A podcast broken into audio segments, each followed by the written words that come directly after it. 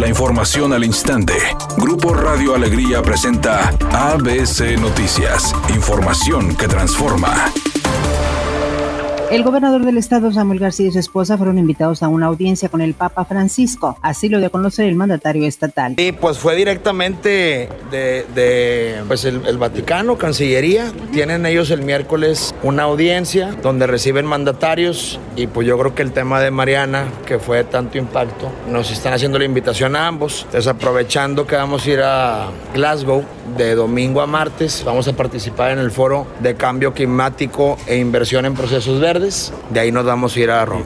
Ante cifras más preocupantes que las de Nuevo León respecto a contagios y fallecimientos por COVID-19, la secretaria de Salud en el Estado, Alma Rosa Marroquín, recomendó a los ciudadanos apostar por el autocuidado en caso de visitar la frontera. Agregó que debido a que a partir del próximo 8 de noviembre Estados Unidos abrirá sus fronteras terrestres y los neoloneses podrán acudir como regularmente lo hacían a ciudades como Laredo y McAllen sin mayor contratiempo, dio a conocer cuáles son las condiciones que enfrenta ese estado, ya que Texas está en riesgo máximo y riesgo alto. La funcionaria de salud en el estado dijo que durante la última semana Nuevo León sumó 106 defunciones y Texas acumuló 1.371, por lo que invitó a los ciudadanos que en caso de que decidan visitar el suelo estadounidense, hacerlo con el autocuidado, recalcando que pese a que existe un importante avance en la vacunación, este biológico no reduce el 100% del peligro de contagios. Finalmente indicó que el COVID es una enfermedad que seguirá con nosotros por algún tiempo, aun cuando la vacuna sea muy efectiva, no lo es el 100% y aunque estemos vacunados, usar cubrebocas y mantener la sana distancia, recomendó.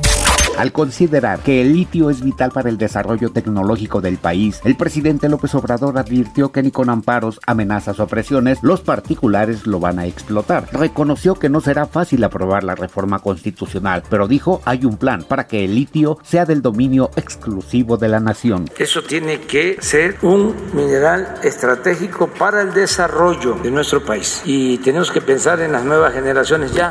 Editorial ABC con Eduardo Garza. El sistema de transporte colectivo Metrorrey es un calvario para personas con discapacidad. No es accesible, viola los derechos humanos universales y así lo vienen descuidando desde hace muchos años. Urge que Metrorrey tenga accesibilidad universal y no se violen los derechos humanos. Carla Panini sigue dando de qué hablar. Otra vez está en el ojo del huracán luego de que utilizó su cuenta de Instagram para hacer una transmisión en vivo en la que se quejó amargamente de la familia de Carla Luna, a quienes llamó parásitos y vividores. Obviamente la reacción del público no se hizo esperar. Hubo muchos que le dieron la razón, pero muchos más la criticaron. Es un día con cielo parcialmente nublado. Se espera una temperatura máxima de 32 grados, una mínima de 26. Para mañana martes se pronostica un día con cielo parcialmente nublado. Una temperatura máxima de 32 grados, una de 22. La actual en el centro de Monterrey, 32 grados. ABC Noticias. Información que transforma.